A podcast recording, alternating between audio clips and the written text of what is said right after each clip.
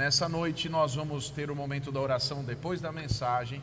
Nós estamos mudando um pouquinho a programação da quarta-feira, do nosso culto de oração.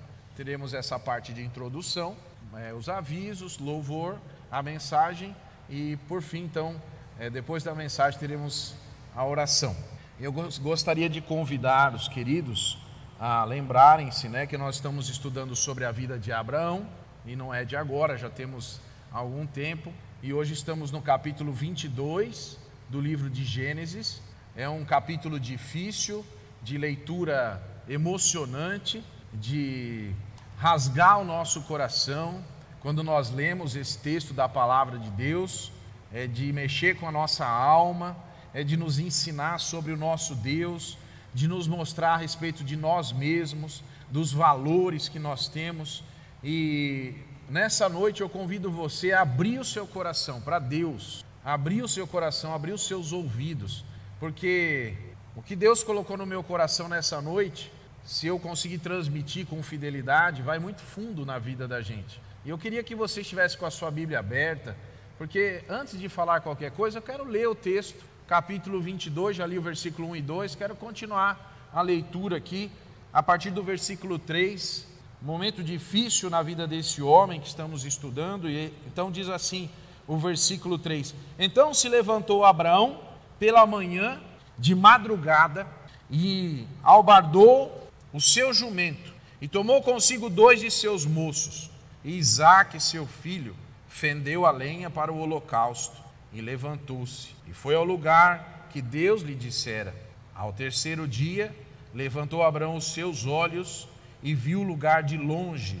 E disse Abraão aos seus moços: Ficai-vos aqui com o jumento, e eu e o moço iremos até ali, e havendo adorado, tornaremos a vós. E tomou Abraão a lenha do holocausto e pô-la sobre Isaque, seu filho, e ele tornou o fogo, tomou o fogo e o cutelo na sua mão, e ambos foram juntos. Então falou Isaque a Abraão, seu pai, e disse: Meu pai, e ele disse: Eis-me aqui, meu filho. E ele disse: Eis aqui o fogo e a lenha, mas onde está o cordeiro para o holocausto? E disse Abraão: Deus proverá para si o cordeiro para o holocausto, meu filho.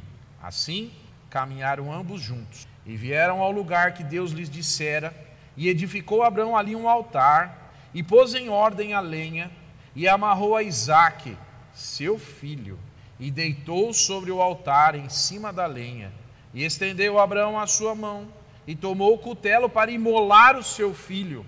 Mas o anjo do Senhor lhe bradou desde os céus e disse: Abraão, Abraão! E ele disse: Eis-me aqui.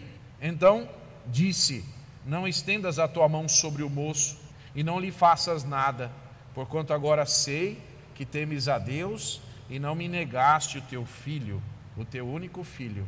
Então levantou Abraão seus olhos e olhou, e eis um carneiro de trás dele, travado pelas suas pontas, num mato. E foi Abraão e tomou o carneiro e ofereceu em holocausto em lugar de seu filho. E chamou Abraão o nome daquele lugar, o Senhor proverá, donde se diz até hoje, do monte do Senhor se proverá. Então o anjo do Senhor bradou a Abraão pela segunda vez desde os céus e disse: Por mim mesmo jurei, diz o Senhor, porquanto fizeste essa ação e não me negaste o teu filho, o teu único filho, que deveras te abençoarei e grandissimamente multiplicarei a tua semente, como as estrelas dos céus, como a areia que está na praia do mar, e a sua semente possuirá a porta dos seus inimigos. E em, su, em tua semente serão benditas todas as nações da terra, porquanto obedeceste a minha voz. Então Abraão tornou os seus moços, levantaram-se e foram juntos para Berseba, e Abraão habitou em Berseba. Amém. Irmãos, desde pequenos, você pode pegar uma criança brincando e você vai ver que a criança ela pega alguma coisa e fala: Isso é meu, eu peguei primeiro. Não sei se você já viu duas crianças fazendo isso. Quantas vezes eu já vi isso? É meu. Às vezes não é dela, mas ela pegou, ela chegou primeiro lá. Ou às vezes nem chegou primeiro, ela achou que aquilo é dela, tira do outro fala, é meu. Quantas crianças? E nós também fazemos isso. Eu queria citar algumas coisas que nós achamos que aquilo é nosso. Nós queremos controlar as coisas, a gente quer controlar aquilo que a gente possui. Se você tem alguma coisa, seja coisa mais simples. Você já viu um mendigo andando na rua com aquele saquinho de latas? E ai de você se for mexer naquilo, porque aquilo é dele. Para ele tem valor aquilo, um valor de estimação. Existem coisas que nós estimamos muito, que às vezes não tem valor para as outras pessoas. Nós também damos muito valor à nossa vocação, ao nosso chamado.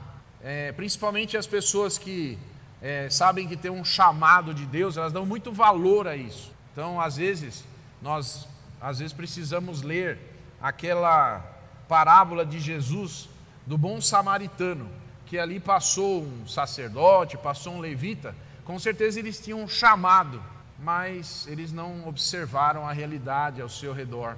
Às vezes nós estamos ignorando alguma coisa porque nós estamos tão focados naquilo que nos pertence.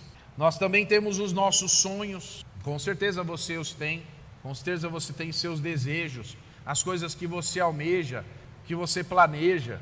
Nesse ano de 2020, a gente está começando agora, janeiro, e aí a gente pode pensar em algum sonho, ou sonho de vida, ou alguma coisa, uma viagem, não sei, alguma coisa que você tem como um sonho para a sua vida. Uma outra coisa que eu queria destacar aqui, em quarto lugar, nós temos alguns tesouros e um deles são os nossos relacionamentos. Ah, como tem gente que fica, vamos dizer assim, dá tanta ênfase aos relacionamentos, aos filhos, a um amigo. Tem gente que fica com raiva quando um amigo morre. O autor do livro que eu estou me baseando para trazer esse estudo, ele diz assim que ele tinha um pastor que era o seu tutor. E ele ficou com muita raiva quando aquele pastor, que era amigo dele há mais de 50 anos, como é que ele morre? Como que ele me morre assim? E ele ficou muito chateado com isso, porque agora ele não tinha mais com quem confidenciar as coisas, porque ele investiu nesse relacionamento de forma superior a todos os outros. E ele comenta isso. É... Nesse capítulo 22 de Gênesis, nós estamos estudando sobre Abraão. E Abraão dá uma lição para mim. Você, quando nós estivemos aqui, você acompanhou que quando Deus, certa oportunidade, falou para Abraão assim: Abraão, sai aqui para fora, eu vou abençoar você. Aí o Abraão falou assim: O que, que adianta o senhor me abençoar se eu não tenho um, um filho? Para quem que eu vou deixar esse monte de bênção que o senhor está dando? Essa foi a conversa de Abraão. Mas nisso tem uma coisa: Abraão, ele não tinha nenhum valor para apresentar para Deus como importante, já sendo uma pessoa até com certa idade. Ele não tinha alguma coisa que ele depositou ou colocou a sua confiança, o seu tesouro, nada o alegrava. Ele queria um filho. De certa forma, isso é interessante, porque nós, nós temos essas muletas, nós temos essas coisas que a gente, de alguma forma, coisas ou pessoas ou situações que a gente coloca confiança naquilo. E é isso que nos chama a atenção. Você vai se lembrar que Abraão passou por muitas dificuldades. Ele passou por provações, ele teve problemas no Egito, ele teve problemas com o rei Abimeleque, ele teve problemas com a Sara, ele teve, a gente viu na semana passada, um problema que ele não sabia é, administrar, que foi o relacionamento que ele teve com Agar. Você estava aqui semana passada, até convido você, se não estava, procura aí para assistir, porque é importante para você entender algumas coisas, até mesmo na sua vida, e para se libertar de algumas coisas na sua vida também. Mas a gente não pode repetir, nós temos que seguir em frente. E agora, Abraão, ele está recebendo uma das maiores provações da vida dele, e é Deus que vai lhe levar a essa prova. E isso é surpreendente para alguns de nós. Porque nessa história, não tem Satanás aqui, nesse capítulo 22. Isso aqui é um relacionamento, é algo que Deus está fazendo na vida de Abraão. E, e mais ainda, Deus vai provar Abraão, e preste atenção nisso que eu vou dizer: Deus vai provar Abraão naquilo que o próprio Deus deu a Abraão. Você entende isso?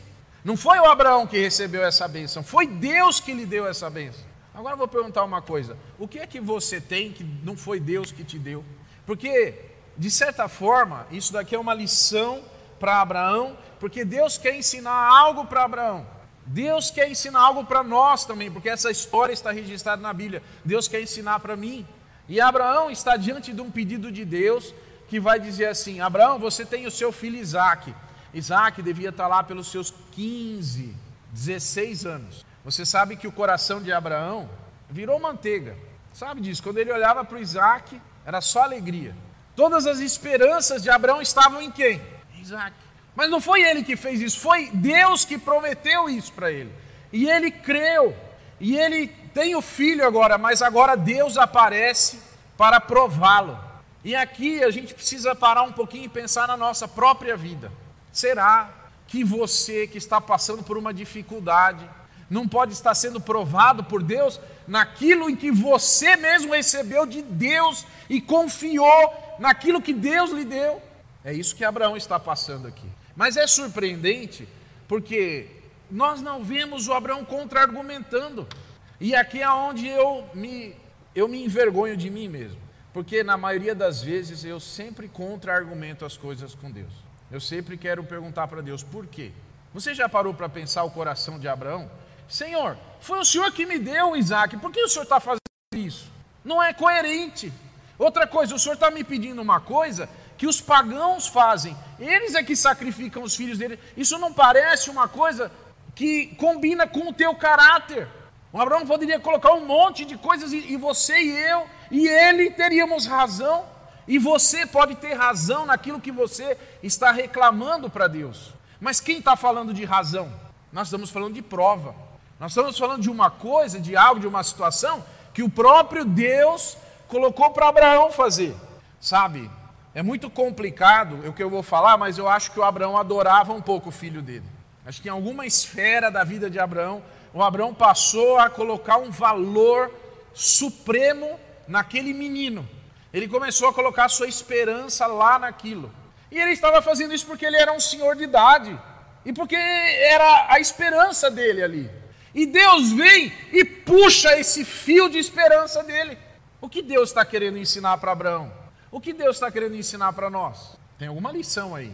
Sabe, eu vou abrir um parênteses e quero só lembrar uma coisa. Jó, uma frase de Jó: O Senhor deu, o Senhor tirou. Bendito seja o Senhor. Porque no caso de Jó, no caso de Jó, ele perdeu todos os seus dez filhos. E numa camada mais profunda dessa situação, existia a permissão de Deus ali. E eu convido você que é crente em Jesus e é servo de Deus, que você pense no seu relacionamento com Deus. Porque quando nós nos aproximamos de Deus, de fato Deus nos pega no colo. Deus é carinhoso conosco.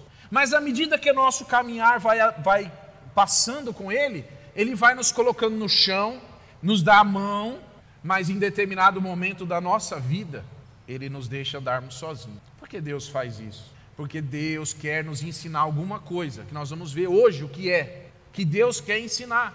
Porque Deus tinha algo para ensinar para Abraão. Deixa eu dizer uma coisa só como referência. Eu estava aqui no sábado, já disse isso, quem estava aqui já ouviu, mas vou falar de novo. É, você imagina a cidade de Jerusalém aí na sua cabeça. Você já viu uma foto? Você já viu uma foto de um domo dourado? Você já viu essa foto de um domo dourado? Quando tira a foto do templo ali. Pois bem, uh, debaixo desse domo dourado que você deve estar lembrando, se você não sabe, depois procure, existe uma mesquita no Monte Santo lá onde era o templo hoje. Hoje tem uma mesquita lá que é chamada Mesquita de Omar. É muito interessante o que Deus fez. Deus colocou os inimigos dos judeus para cuidarem do lugar aonde é um lugar santo, vamos chamar assim. Porque se fosse os judeus estivessem cuidando daquilo, já tinha sido explodido aquilo. Mas Deus colocou o inimigo para tomar conta. E os muçulmanos cuidam daquele lugar. E se você pudesse entrar, que você não pode, porque está fechado ao público, você entraria nessa mesquita e lá tem uma mureta baixa, assim, redonda, e tem uma rocha ali. E segundo a tradição, aquele lugar é o lugar onde Isaac foi colocado no altar. Esse lugar é em Jerusalém, no Monte Moriá. Está lá preservado até hoje esse lugar. Se você for lá, ou se você procurar na internet, você vai encontrar esse lugar. É interessante que esse lugar ficou famoso por causa desse sacrifício, que não foi de Isaac. Agora, voltando um pouquinho, Eu quero que você se lembre do que nós lemos, que quando o Abraão ele se levanta cedo e vai caminhando para esse lugar, ele é questionado pelo filho. Mas antes ele fala assim para os seus servos: Nós vamos sair daqui, nós vamos adorar a Deus, e ele não fala assim, eu vou voltar. Ele diz assim, nós vamos voltar. E esse texto poderia não ter explicação se não fosse o fato da Bíblia em Hebreus 11, 17 a 19 nos explicar. E eu queria ler esse texto para você entender o que estava passando na cabeça do Abraão, que pela revelação do Espírito Santo fica registrado aqui nesse texto em Hebreus 11, 17 a 19, que diz assim: Pela fé, Abraão, quando Deus o pôs à prova, ofereceu Isaac como sacrifício. Aquele que havia recebido as promessas estava a ponto de sacrificar o seu único filho, embora Deus lhe tivesse dito: Por meio de Isaac, sua descendência será considerada. Abraão levou em conta que Deus pode ressuscitar os mortos e, figuradamente, recebeu Isaac de volta dentre os mortos. Nunca se tinha ouvido falar, até Gênesis 22, sobre ressurreição. Mas o Abraão me sai com uma dessa. Ele crê em Deus de tal forma que aqui na minha Bíblia e na sua está escrito que esse homem chamado Abraão, ele praticamente inventou a ressurreição do ponto de vista humano. Se Deus tirar a vida, ele pode dar. E ele crê num Deus que pode trazer ressurreição, num Deus que tira e num Deus que dá num Deus que é dono da vida, sabe? Isso é impressionante. Agora, uma coisa impressionante também que a gente não pode deixar de destacar é o próprio Isaac.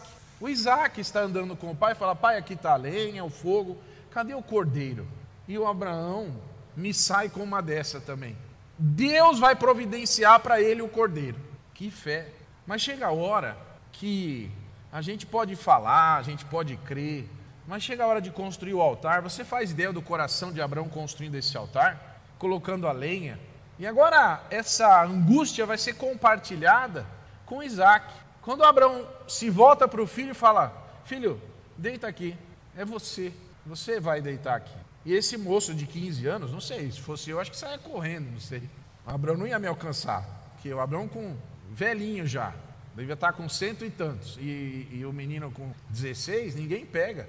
Mas isso é impressionante. O Isaac confia no pai dele.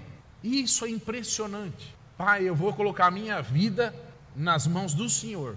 A fé do Abraão pegou no Isaac. Como é bom a gente estar perto de gente que crê em Deus. Como é bom a gente estar perto de alguém que acredita que Deus pode fazer milagres. E o Isaac se deita lá e o, o Abraão pega a, a, a faca para imolar o filho. Que coisa impressionante isso. E agora aquele menino fica ali e quando o pai vai descer o cutelo, um anjo de Deus grita o nome do Abraão duas vezes. Abraão, Abraão, você sabe que a palavra Abi significa pai. Aba. Ele está dizendo assim: você que é pai, você que é pai, pare, pare. Em algumas traduções está escrito assim: agora sei que você me teme. Mas a palavra no hebraico, eu queria destacar isso porque alguém pode ficar em dúvida, né? Ah, então Deus não sabia? Então é o seguinte: a palavra yada pode ser saber, mas também pode ser admitir, mas também pode ser tornar conhecido, e também pode ser declarar, ou também pode ser fica revelado. Melhor, né? Do que agora eu sei. Agora está revelado, agora está público. O mundo inteiro vai saber, Abraão, que você me amava mais do que amava o seu próprio filho. E aqui eu queria fazer uma pergunta para você. Você que é crente em Jesus, que vem na igreja, que canta, que a gente louva a Deus, a gente vai lá fora, vem aqui dentro, a gente lê a Bíblia, a gente ora. O quanto é que nós amamos a Deus de verdade? Até que ponto a gente estaria disposto a entregar o nosso maior tesouro para Deus e dizer: Senhor, eu abro mão disso, eu abro mão de tudo porque eu amo mais o Senhor.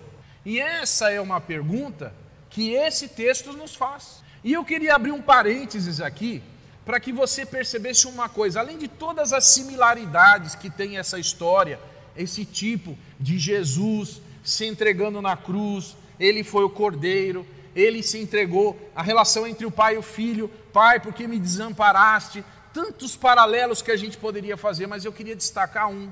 Eu queria destacar a entrega que Jesus fez ao obedecer ao seu próprio pai e que amou mais obedecer ao pai do que a si mesmo, tendo direito. Que direito Jesus não tem? Sobre quem pode reclamar que Jesus não é o Senhor e quem pode dizer que ele não é digno de fazer o que quiser. Mas ele se submeteu à vontade do Pai. E tem um momento na cruz que Jesus diz assim, e ele entrega aquilo que é o maior tesouro, que é a única coisa que ele tem. Nas tuas mãos eu entrego a única coisa que realmente eu tenho. Eu não tenho ouro, eu não tenho prata, eu não tenho, eu não tenho nada, tudo é teu. Mas tem uma coisa que é minha, minha vida, meu espírito, e eu deposito nas tuas mãos. E esse depósito poucas pessoas têm coragem de fazer. A gente faz falando, mas poucas pessoas que eu conheça têm coragem de dizer assim: Senhor, eu estou entregando a minha vida ao Senhor, ela não me pertence mais, eu não vou reclamar de mais nada. Agora a minha vida é tua e o Senhor vai cuidar, e eu entrego nas tuas mãos o meu espírito. E isso não é para qualquer um, mas o nosso mestre amado fez isso. E eu queria destacar que, em geral, a gente se apega exatamente ao que Deus quer que a gente solte. É ou não é verdade? Se Deus falar assim, abre mão disso, você fala, agora que eu vou pegar isso aqui mesmo. E Deus sempre nos pede aquilo que está interferindo na nossa relação com Ele.